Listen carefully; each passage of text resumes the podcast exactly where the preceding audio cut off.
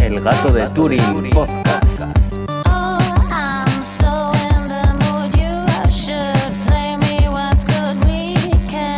Bienvenidos al gato de Turing. Yo soy Aitor Brazaola Y yo soy Iván Eguía. y hoy tenemos con nosotros también por ahí que está Paloma. Hola Paloma. Hola. Pues eh, con esta pequeña entradilla de siempre vamos a empezar, porque hoy tenemos varias federratas que nos han Sí, bueno, que no ahí. son del todo fe de ratas, también hay que decirlo. Bueno, Bueno. una de ellas sí, pero... Bueno, A ver, vamos, vamos a empezar... eh, ah, una es mía, creo, ¿no? La primera. Sí, una es tuya. Bueno, y la otra medio también. vale, vale, vale. Vale. Eh, estuvimos hablando la semana pasada sobre Google Glasses y no sabíamos ponerle un precio claro. Y Adri nos ha informado de que está alrededor de 1500 dólares la gafa. Bueno, pero estamos hablando. Pero esto es la, la versión de evaluación, la, la, la beta, como quien dice. Porque todavía no se han puesto Sí, a la sí, venta. claro. Esto es el kit Eso de es. developer, como quien dice. No, no, el kit de developer mm, en principio no se vende. Lo que pasa es que eh, eso es cómo se están vendiendo ya las primeras unidades eh, cuando tú las pedías para hacer la prueba de la beta y eso. Me parece, según tengo entendido. Vale. Bueno, lo, lo, eh, acepto la fe de ratas, pero aún así yo quiero puntualizar que yo me, yo me quería referir a, a la- al dinero que pretende cobrar Google una vez que lo ponga a la venta al consumidor final. Así que bueno, que ahí ya creo que sí que rondaban sobre los 500 o 300, eso hablan, pero vamos, que todavía no hay nada definido. Entre los 0 y 2000, ¿no? Digamos. Sí, por darme un pequeño margen de error, ¿no? Sí, ese es. vale. Y, y luego, bueno, esto también nos ha dicho Adri que, claro, estuvimos hablando de, de qué, qué ventajas tenía Mac sobre Linux y tú mencionaste que iCloud era la releche. Bueno, Y por supuesto, ahí vino Adri diciendo, no, si, si Microsoft tiene SkyDrive y demás. Bueno, A en ver, fin. aquí pues- quiero comentar yo una cosa. Primero, no hablamos de las ventajas que tenía Linux sobre Mac ni Mac sobre Linux. Yo simple mencio- simplemente mencioné que Mavericks me pareció todo un acierto por parte de Apple en el pasado 2013. Nada más. Luego tú ahí empezaste a preguntarme que qué tenía Mavericks, que no tenía Linux, bla, bla, bla. Y luego aparte... Pues eso. Y luego, y luego aparte, yo dije que entre las ven- entre no ventajas, sino entre los beneficios que tiene eh, utilizar eh, Mavericks, en este caso un Mac, pues que podías hacer uso de, de iCloud y los servicios que trae. Yo en ningún momento dije que si iCloud era fantástico, que si era mejor que SkyDrive, que si no sé qué, que no sé cuál. Eso creo que lo dijiste tú, yo no dije nada. No, no, no, yo no hablé sobre SkyDrive, ni siquiera hablé sobre Windows. Windows no sé ni por qué hay que mencionarlo en, un- en una comparativa de sistemas operativos. Bueno, pero entonces Pero no sé por qué estamos hablando de SkyDrive, maldita sea, si yo no lo dije y tú tampoco. Bueno, pues porque ha venido aquí Adri a vendernos su mierda. bueno, pues vale, pues SkyDrive también mola. Tengo que decir que también conozco bueno, de su existencia existe y hasta tengo una cuenta en SkyDrive y todo eso, pero vamos. A ver, simplemente quiero decir que el hecho de que yo sea usuario de una cosa no, no implica que el resto de cosas estén mal, ni mucho menos. Yo no digo lo contrario. Bueno, da pero tú eres fanboy, entonces Que es mentira, yo no soy fanboy. Deja de decir eso que no es verdad. La gente se va a pensar, yo que sé, que... Bueno, sabes venga. que eres fanboy, sabes que lo eres. Bueno, y, y nos llegaba por iBox eh, un anónimo diciéndonos que el Falcon Heavy era capaz de colocar 13,2 toneladas eh, de carga útil en Marte, cuando nosotros habíamos dicho que, que solo era capaz de colocar una tonelada y que por eso era tan inviable el proyecto de Mars One. Y bueno, esto tiene una explicación. Es verdad que el Falcon Heavy puede colocar en órbita marciana 13,2 toneladas, pero si vemos el plan de, de Mars One, ellos lo que quieren es mandar una cápsula Dragon y dentro de la cápsula Dragon quieren meter eh, todas las cosas que necesiten allí. Y no solo eso, sino que no es llegar a la órbita marciana, sino que tienen que aterrizar. Y eso requiere muchísimo combustible. Y entonces, pues haciendo todos esos cálculos, se quedaba la carga útil en muy poquito, eh, una- aproximadamente una tonelada, pero bueno, que podría ser algo más, pero en ningún caso más de 5 toneladas, seguro. Ah. Entonces, bueno, no, no es realmente tanto un error, sino que igual no me expliqué yo bien. Sí que es verdad que el Falcon Heavy es un cohete tremendo, pero tanto como para aterrizar carga útil en Marte dentro de una Dragon, una Dragon hay que tener en cuenta que pesa unas 6 toneladas, entonces ya es mucho peso que le metes. Es- Este tipo de cosas muchas veces, eh, claro, eh, pecamos de que no, igual no lo explicamos hasta el detalle que deberíamos de explicar lo que queremos decir, no otra cosa, sino que... Sí, eso Pero bueno, al final es, es imposible, si te paras a, a cada cosa que decimos... Bueno, pues dicho esto, empezamos con las noticias de tecnología. Empezamos con tecnología. Venga, va.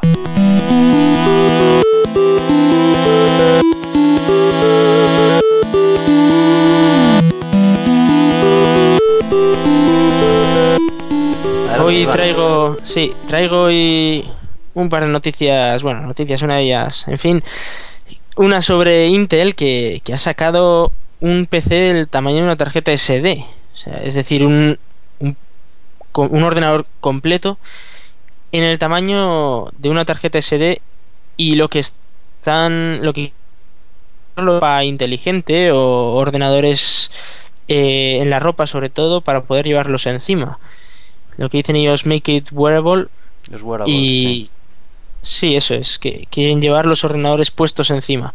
Y me ha sorprendido porque es que encima tiene formato de SD, o sea que es ya no es que tenga el tamaño de una SD, sino que es tiene ese formato. Está está basado en la tecnología de 22 nanómetros como Haswell y todos estos, así que Es tiene- una pasada, ¿eh? Sí, sí, sí, es impresionante. El tiene nivel de miniaturización que ya sí. lleva esto, yo creo que esto ya está llevando el concepto de la Raspberry Pi al extremo. O sea, el- ya mi- es que fue hace una Raspberry Pi es mucha Raspberry Pi, ¿eh? porque no es solo un ordenador, tiene muchas más cosas, tiene una gráfica y tienes todos los puertos de conexión y todo. Aquí bueno, este- sí, sería es, todo pero lo que es un ordenador eh, al fin y al cabo y esto Sí, sí, sí, claro. y esto también intenta ser lo mismo, intenta ser un, un ordenador. De hecho, lo Lógicamente la es, Raspberry. Pi a día de hoy pues tiene muchas más posibilidades que tiene esto, ¿no? Pero quiero decir que esto ya apunta maneras de que, fíjate, si hace dos años o no, no recuerdo cuando empezaron a popularizarse las Raspberries, que nos llevábamos las manos a la cabeza, ¿no? ¿Cómo podías tener un ordenador en una plaquita del tamaño de una tarjeta de crédito? Y ahora ya estamos leyendo que, que, joder, que en el tamaño de una SD card ya te, te calza en un ordenador, pues, no sé, Sí. la verdad que choca, choca. Cierto.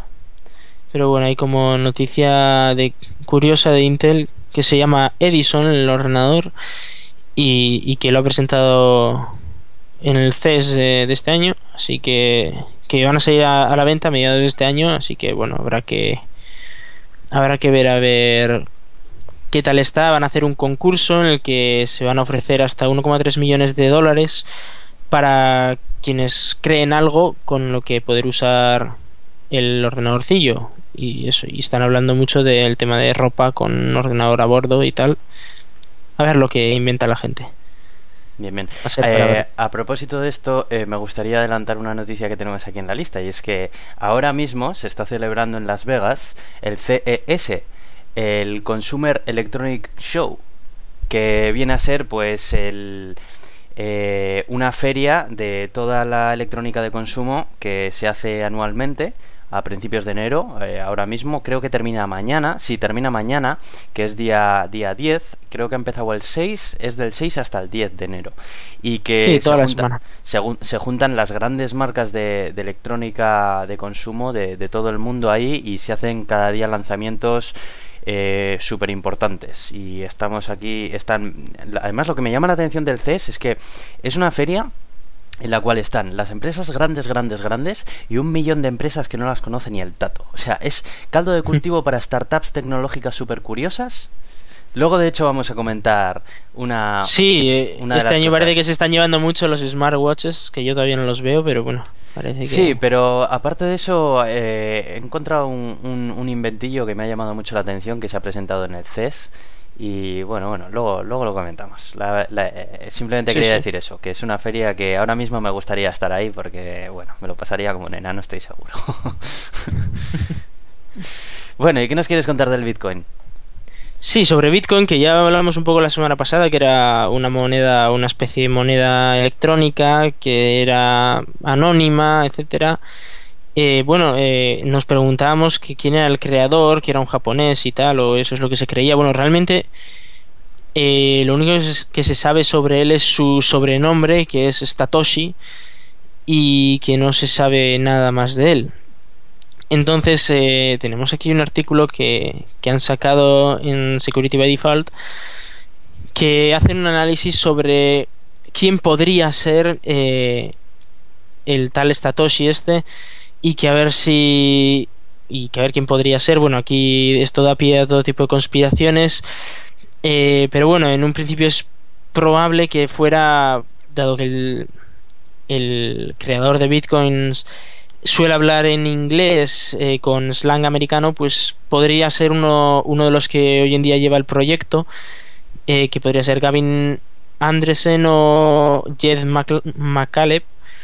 Pero bueno, esto todo esto es muy muy especulativo. Algunos de hecho dicen que, que podría ser Shinshini Mishizuki, un genio matemático japonés, o incluso algún agente del de algún gobierno o de alguna agencia de seguridad. Aquí ya es donde entramos en la parte conspiranoica de todo esto. ¿eh? Que, que empezamos así, llegamos hablando de chemtrails. No sé a ti qué te parece esto de, que el creador de una moneda de este calibre se mantenga en el anonimato, que nadie sepa quién es y todas estas cosas. Pues me llama la atención en primer lugar que no se sepa la identidad de esta persona. Yo, si te digo la verdad, si, si te soy sincero, no, lo, no sabía que, que, era, que era desconocido. Y yo pensé que, bueno, eh, sabía que esta moneda estaba creada por un japonés, pero vamos, no me había puesto a investigar. Yo me imaginaba que en algún lugar estaría pues eh, su nombre, la persona que era, vamos, que era conocido públicamente. Ahora que, que, has hablado tú de esto, pues la verdad me deja un poco así, porque yo creo que joder, una, una cosa que le puede, que puede ayudar a impulsar esta moneda es precisamente que la gente confíe en ella. Y para que confíen en ella, eh, lo lógico es que se sepa el origen de esta moneda eh, perfectamente, para que no Sí, pero realmente no hace falta confiar en, en nada porque esta moneda es matemática y las matemáticas no fallan nunca. Entonces, no hace falta confianza. Esto era algo que decía el propio Satoshi cuando creó la, la moneda eh, y es que él quería olvidarse de la confianza, de que no había que confiar en un banco central o en una persona o en alguien que justificara el valor de la moneda, sino que simplemente esa moneda funciona porque matemáticamente es perfecta. Sí, sí, no, sí, entiendo, entiendo porque entiendo eh, ese motivo, pero aún así, no sé, no entiendo por qué se tiene también que ocultar. No, no le veo la necesidad. O sea, yo creo que puede cumplir perfectamente el papel la moneda que intenta, eh, manteniendo la imagen pública. No sé, sin más. La verdad que me llama Habría la que atención. Bueno, eh, tengo un- aquí una cosa que he leído que, que me ha gustado mucho, la verdad, y es que para los que Sí. somos gamers, eh, por- probablemente si juegas en ordenador tengas instalado Steam, sí o sí, porque hoy en día todo pasa por Steam. Y bueno, una de las cosas que me gustaban de Steam frente al frente a comprar el juego en formato físico, como se ha hecho toda la vida, es que bueno, pues tienes los juegos en la nube, ¿no? Y pues en cualquier momento no se te pierden, pues porque no se te puede romper el CD y te quedas sin el juego o cosas de esas que más de una vez tú y yo hemos comentado, ¿no, Iván? Sí. Bueno, eh, Que pero aún aún así tú te sigues comprando los juegos en formato físico, pero sí, bueno. llámame romántico o qué, pero me gusta tener mi bonita biblioteca de juegos ahí. Bueno, pues una de las pegas que tenía esto y que generalmente suele tener este tipo de servicios es que, claro, yo el juego físico se lo puedo dejar a, a mi primo y juega y él me puede dejar otro y yo juego y los dos somos felices, estamos contentos y todo eso, ¿no? Vale. Bueno, claro, con Steam no puedes hacerlo hasta ahora. Eh, ahora eh, Steam ha sacado una nueva función que se llama préstamo familiar de Steam. ¿Y esto que nos permite? Pues precisamente hacer eso. Podemos prestarle a una persona, a otra cuenta de Steam, eh, uno de nuestros juegos de nuestra biblioteca. Evidentemente, mientras lo esté utilizando esa persona, nosotros no lo podemos utilizar en nuestra cuenta de Steam. Y aún eh, ahora mismo no sé si existe el límite de tiempo que puedes tener prestado eso a la persona. Porque todavía, bueno, aunque ya está disponible en estos mismos momentos que estamos hablando, eh, todavía pues acaba de empezar y no está muy bien definidas las limitaciones que tiene este servicio. Pero vamos, aún así me parece un gran paso para, para Steam y sobre todo para el DRM. Que en Sí, este país... y por ejemplo hoy en día que, que con los SSDs tampoco tienes mucho espacio para meter juegos y con lo que ocupan, pues muchos juegos que los tienes sin usar, que los tienes ahí en tu biblioteca, puedes aprovechar y dejárselos a, a un amigo que igual quiera jugar a ellos. Pues sí, yo, yo creo que sí. Además ayuda un poco a darle a darle un poco más de valor al, al juego que, que tienes en Steam. Sí, y al final siempre estás publicitándolo y tal, porque si hay un juego que, que mola y tal, al final el otro si quiere jugarlo se lo acabará comprando, imagino. Sí. De todas maneras, eh, yo hay veces que pienso que eh, desconfía. Hay veces que yo por, por naturaleza suelo desconfiar de las compañías. No porque, no porque las vea como si son malas o lo que sea, ¿no? Sino porque, bueno, como a toda compañía. Y eres fanboy de Apple, vale. no, vale. pero como toda compañía, eh, están ahí para ganar dinero y llegará un momento en el que si no ganan dinero o se van a pique, se van a pique y, y ya está. Claro, y yo me pregunto que todos estos juegos que tengo yo comprados y los tengo yo en formato físico porque me gustan las cajas y me gusta olerlas, disfrutarlas y tenerlo ahí.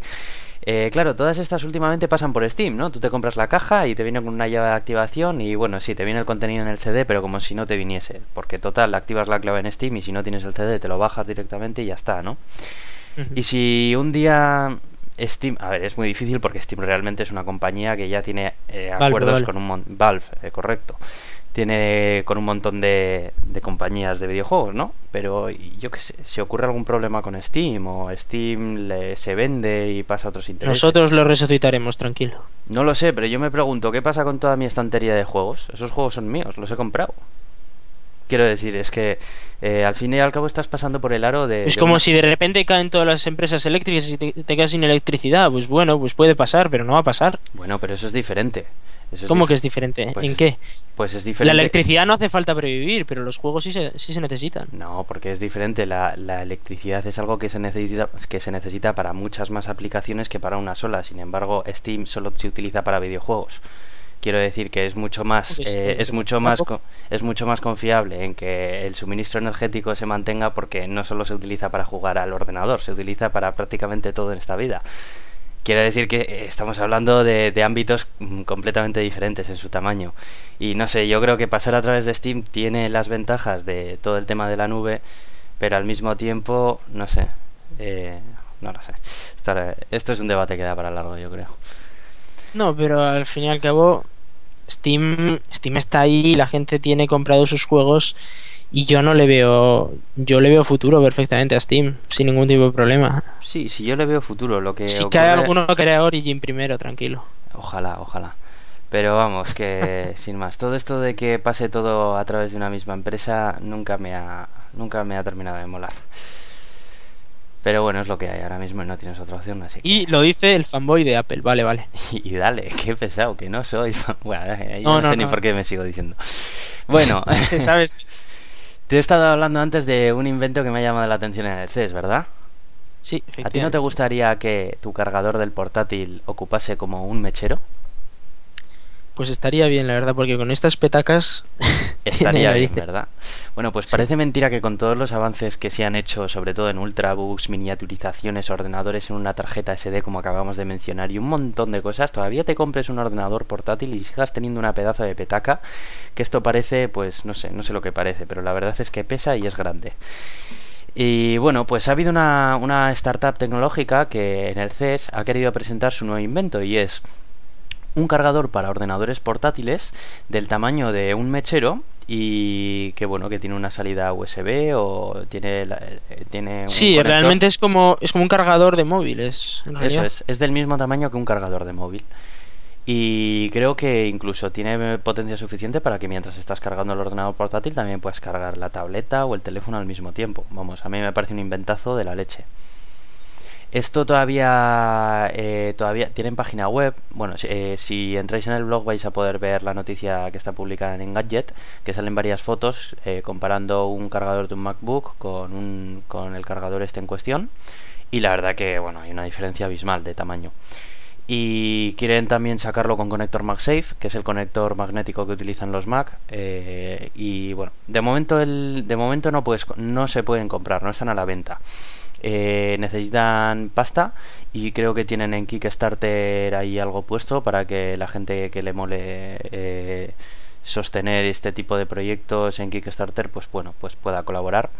Y creo que en la página web oficial, que he estado curioseándolo antes, eh, puedes hacer un pre-order del, del aparatito este en cuestión, para que cuando lo saquen, que no te pueden garantizar cuándo, pues, pues eso, que seas uno de los primeros en recibir uno. Me ha gustado que el cuerpo además es metálico, es de, de aluminio, parece, por las imágenes que, está, que están puestas y tal. Sí, pero bueno, también ten en cuenta que es un prototipo, eso podría cambiar de aquí a cuando lo saquen. Sí, sí, sí, todavía el aspecto físico, pero bueno, aún así la verdad que si consiguen hacer esto, a mí me parece que va a venir alguien, alguna de las grandes, y va a sacar la chequera y le va a decir esto, amigo, Sí. para mi marca de ordenadores, ya sea un Apple o un Dell o un Lenovo, el que sea. Es- esperemos que no sea Apple, ¿verdad? Porque Bueno, y espero que sí, pero bueno, da igual. ahí está el fanboy en estado puro. Qué Eh. Bueno, y, y esto era prácticamente yo lo que traía, porque bueno, la otra era hablaba del CES, pero vamos, ya os he explicado antes qué qué es el CES y qué está ocurriendo ahora mismo. sí. Pues nos vamos entonces con la sección de ciencia. Venga, vamos para allí.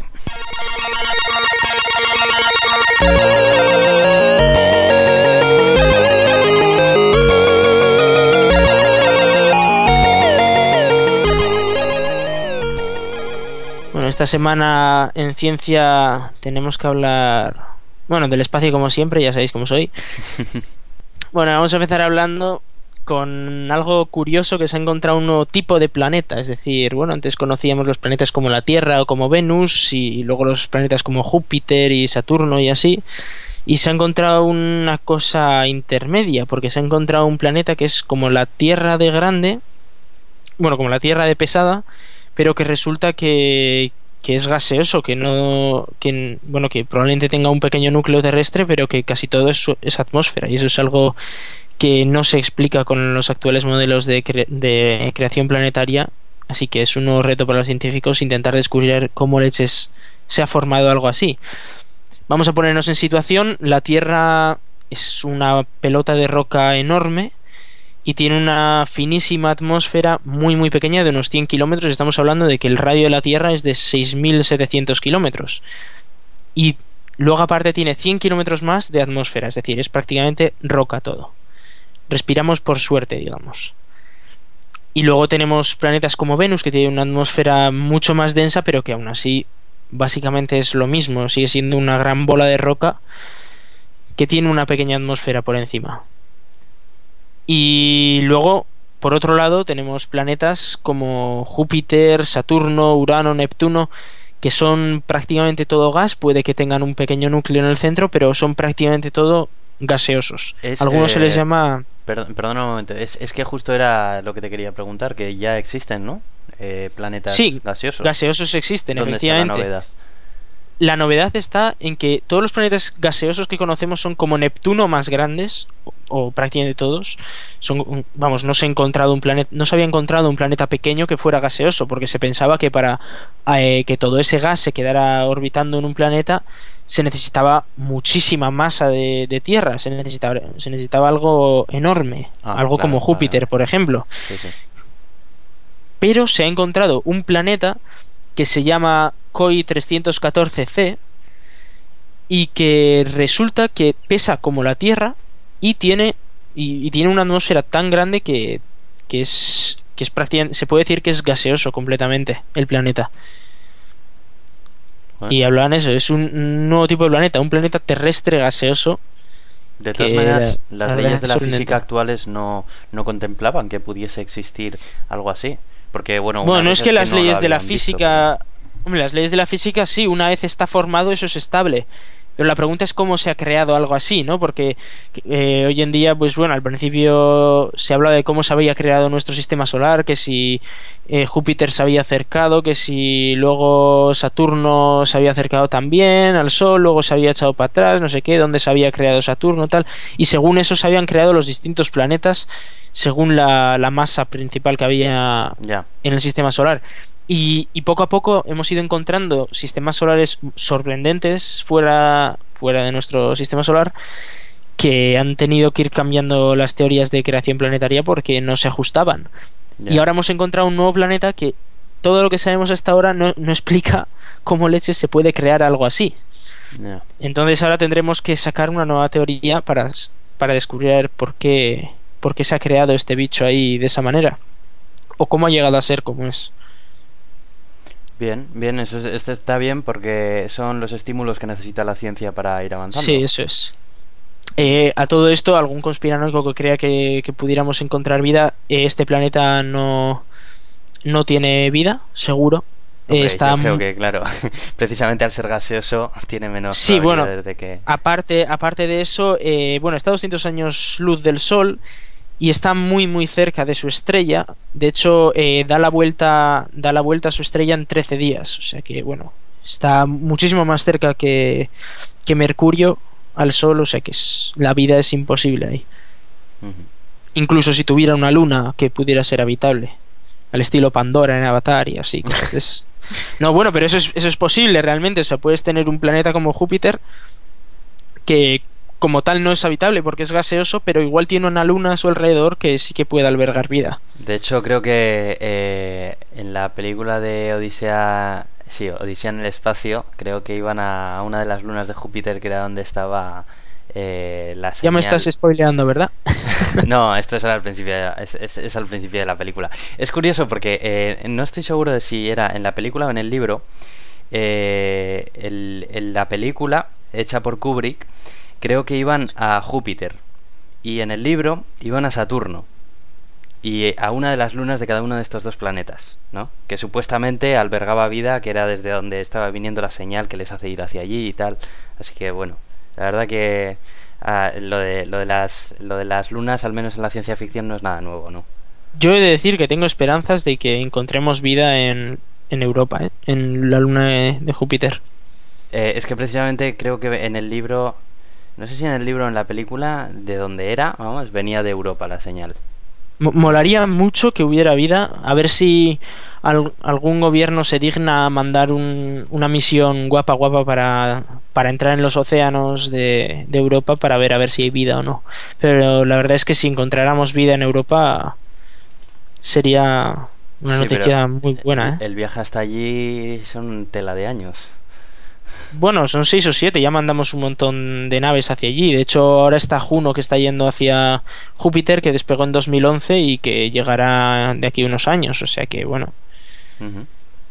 Interesante. realmente. Te recomiendo el libro de, de Odisea en el espacio que, que te va, te va a Y la gustar peli mucho. también, que me la tengo que ver, pero bueno, todo a su tiempo. Sobre todo porque en es- este es un libro eh, que trata, eh, trata muy bien todo el tema científico, ¿no? Y eh, Arthur C. Clarke, que era una persona, un escritor que, que, bueno, que precisamente ponía mucho hincapié en que todo lo que decía, aunque no existiese la tecnología ni la ciencia como para poder eh, para que pueda existir lo que él contaba Sí. en sus libros, eh, procuraba hacerlo coherente, ¿no? Sí. Y- Y... que no violara nada de lo que se supiera en ese momento. Efecti- digamos. efectivamente. Sí que tengo entendido que, que están muy bien pensados los, las historias. Sí, la verdad que yo te lo recomiendo 100% porque es que te va a encantar. Además se relata cómo va, cómo hace el viaje eh, los astronautas en la nave hacia allí, hacia, hacia Júpiter y todo, vamos, es, es algo increíble. A mí me encanta. Pues habrá que echarle un ojo, desde luego. Sí, que es una de las que tengo en la lista para ver, eh, decirlo. Te recomiendo el libro, ¿eh? Antes que la película. La película también está bien, pero vamos, yo creo que el libro... Es que son dos obras gran- son dos grandes obras maestras, cada una de su género. Y tiene Vale, ligeras diferencias. Leeré también cuando acabe los 12 del juego de Ender. Bueno, los del, el resto de los del juego de Ender pueden esperar. Eh, del juego de Ender ya, los, importantes son los primeros, los tres primeros sobre todo. Luego el resto son Creo que no me he acabado el tercero, eh. No, bueno. No sé, ahí ando. Desastre. Bueno, vamos a hablar un poquito de SpaceX, que bueno, no voy a decir que es mi compañía favorita porque tiene fallos, como el hecho de que no publican nada sobre sus errores y, y tienen, parece peor que el gobierno chino, que no hablan nada, no hablan nada sobre sus misiones. Pero sí que decir que el espíritu de esta compañía es impresionante. Y, bueno, han, han lanzado, hace tres días lanzaron eh, un cohete a la órbita geoestacionaria, como ya lo hicieron en diciembre, la última vez que hablábamos que estaban ahí a ver si lo lanzaban, si no lo lanzaban, que luego lo lanzaron finalmente, pues ahora lo han vuelto a hacer y esta vez ya sin ningún problema, la primera ya se ve que han aprendido y que todo va perfecto. Y básicamente la misión es parecida pero que con un otro satélite distinto, con el, satélite Taicom 6, que bueno, no, no tiene mayor misterio, pero, pero eso, que siguen cosechando éxitos y que se ve que, que está funcionando ese, ese sistema de SpaceX. Todo esto, cuando hace apenas dos horas o tres, se ha, eh, ha despegado otro, otro satélite, el Cygnus de, de Orbital Science, en Antares, que va a ir a la estación espacial. Eh, Cygnus es, o sea, Orbital es la competencia de SpaceX, digamos. Son las dos empresas que quieren llevar carga a la estación espacial y tienen, pues los de SpaceX tienen su Dragon, su nave de carga, y los de Orbital tienen su Cygnus, que también es otra nave de carga. Y hoy ha despegado la Cygnus, que llegará en unos días a la estación espacial y llevará pues comida, agua, oxígeno y todas esas cosas que necesitan los seres humanos ahí arriba. Malditos seres humanos, ¿eh? Un Sí, montón de cosas con lo necesitan. fácil, con lo fácil que es poner un robot que no necesita aire ni nada y con todo el espacio que ahorras y todo, pero nada, tienen que mandar humanos. Un desastre. Este, este, a mí lo que me encanta de todas estas misiones espaciales, sobre todo, son los emblemas de la misión, tío. A mí me encantaría saber hacer esos dibujos tan guapos que se curran en vectorial. Molan, molan, sí. Nada, pues está bien, porque además SpaceX, eh, por lo que he estado viendo, joder, es una compañía que sobre todo los ideales que tiene son Sí. unos ideales eh, muy muy positivos. Yo creo que es una de estas compañías que están interesadas en hacer que en general la humanidad avance, ¿no? Sí, eso es. O sea, sí que es verdad que eh, él se quiere lucrar, es obvio, o sea, es una empresa, quiere Sí, a ver, al final- pero, pero se quiere lucrar con la evolución de la especie humana, o sea que al fin y al cabo Hmm, Está que, bien. que salimos todos beneficiados en realidad de este tipo de, de Eso es. A veces se pega unas columpiadas terribles el Elon Musk, el CEO de la compañía, como hace poco que dijo que quería mandar 80.000 personas al año a Marte, bueno, pues a veces se le escapa un poquito. Bueno, pero también los soñadores son los que cambian el mundo, ¿eh? Así que... Sí, bueno, una cosa es ser soñador y otra cosa es que se te vaya. O sea, cuando ya se te escapa de, de las manos ya no eres soñador, ya es que... No. No. Bueno, hay que tener ese punto de locura. Bueno, y Naucas. Jolín, con Naucas, qué bien está, ¿no? Sí, porque, bueno, hace en septiembre, a finales de septiembre, tuvimos aquí en Bilbao unas conferencias que vinieron un montón de ponentes de, todas partes de- del país para dar unas conferencias sobre ciencia, sobre todo, escepticismo y, y humor. Y nos enseñaron su nueva revista, el número 3, que, que bueno, que está muy bien, es decir, que yo la tengo aquí, son 116 páginas de ciencia, pura ciencia, sin nada de publicidad, una calidad terrible, es impresionante, la verdad es que quien no lo tenga se lo recomiendo, aunque ya no la pueden comprar porque se ha acabado ya la, la campaña en Lanzanos, pero he de decir que, que ha acabado muy bien, porque han recaudado el 24% más de lo esperado, es decir, han recaudado el 124% de lo necesario, lo cual está muy bien. 14.956 euros han recaudado. Eso, la verdad es que se lo merecen, se lo han currado mucho Sí. Y es, es una revista que, que mola mucho. Tú, Aitor, que estuviste en Aucas, flipaste. o sea, Sí, a mí me encantó. De hecho, yo también tengo la misma revista, me parece una pasada y yo creo que es una, una organización que se merece que merece que todos estos beneficios, vamos, porque de hecho eh, tengo constancia de que muchas ocasiones que han organizado este tipo de, de- este este evento que si no han salido palmando pasta, vamos, casi, porque tengo Sí, bueno, eh, que- de hecho este, este año los premios Tesla, que son unos premios que se dan a blogs y a bloggers por, pues, por su divulgación, etcétera, eh, no han tenido patrocinador y lo han tenido que pagar de su bolsillo los propios los propios creadores de Naucas, así que bueno, se lo curran muchísimo, ponen muchísimo empeño, ponen dinero incluso, así que se merecen realmente que una ayuda y, y además que es que es, es leer ciencia de muy buena calidad divulgativa que la puede entender cualquiera porque está preparada no es son artículos técnicos sino que está preparada para que la, entienda cualquier persona y sin nada de publicidad ni nada está muy bien la verdad. Bueno, os recomendamos que visitéis la página web de Naucas, es naucas.com con cada kilo, que está, sobre todo tienen un blog que yo mm, con frecuencia suelo leer los artículos que hacen, que son de todos los colaboradores que componen Naucas y es- están muy interesantes. la verdad Eh, de, sí. de hecho hay un artículo mío también por ahí Efectivamente, hay un artículo de Iván por ahí, que también está muy bien, tengo que decir. Pero bueno, ¿qué voy a decir yo, no? Se preguntarán los que están diciendo, por ahí, los que están escuchando. no no a ver pero he de decir que es es impone mucho escribir para, para Naucas. O sea que yo me acuerdo que estuve un mes entero revisando y revisando el artículo porque quería que fuera muy bueno y aún así alguna patada metí que ya me dijeron. O sea que, claro, no, es, Es muy inevitable. complicado. Sí, es complicado. El nivel es terrible y es muy complicado. Pero bueno. Hmm. Si alguno de vosotros quiere algún día escribir un artículo, yo le animo a todo aquel que, que crea que puede divulgar algo de ciencia. No tiene por qué ser un experto en nada. y Yo no soy un experto en nada. Yo lo único que sé es de informática y hablé sobre viajar a Marte. O sea que Bueno. podéis hacer una idea. Dice que solo sabe de informática. Ejem, ejem. Después de la sección ver. de ciencia. A ver, yo sé de informática, o sea, de lo que realmente sé es de informática. De ciencia me intereso y leo y bueno, pero no, no es lo mío. Diga, o sea, vamos, que no es lo que yo he estudiado. Pero Bueno. bueno, que si alguno se anima, pues ánimo. Muy bien. Bueno, pues esto ha sido el podcast que os traemos hoy. Eh, hoy no tenemos sección de a fondo, andamos un poco liaditos los dos con los exámenes, para un lado y para Exámenes finales, no, no hay otra. Así que esto es lo que esto es lo que os podemos aportar esta semana. Espero que os guste y si hemos metido la pata en algún sitio, como siempre, pues ya sabéis, no dudéis si nos lo tuiteáis o nos mandáis un email o lo que sea, que bueno, hasta ahora creo que hemos corregido todo lo que nos han ido comentando. Así que nada, Sí. Alguna patada más habremos metido, seguro, ¿eh? pero bueno. probablemente. Pero Nosotros de lo, que, de lo que nos decís, eso es. Nosotros lo que nos decís lo revisamos todo bien y, y os podemos contar lo que, lo que ha pasado. Ahí está la emoción. Bueno, pues eh, podéis eh, contactar con nosotros a través de Twitter, que somos arroba el gato de Turing. Bajaros el- este episodio de podcast y los anteriores en nuestro blog, que es elgatodeturing.com. Mandarnos un correo al gatodeturing.gmail.com y contactarnos individualmente, que yo soy Aitor Brazaola, arroba cronosnhz en Twitter, con cada kilo. Y yo soy Iván arroba Racican en Twitter con C. Así que...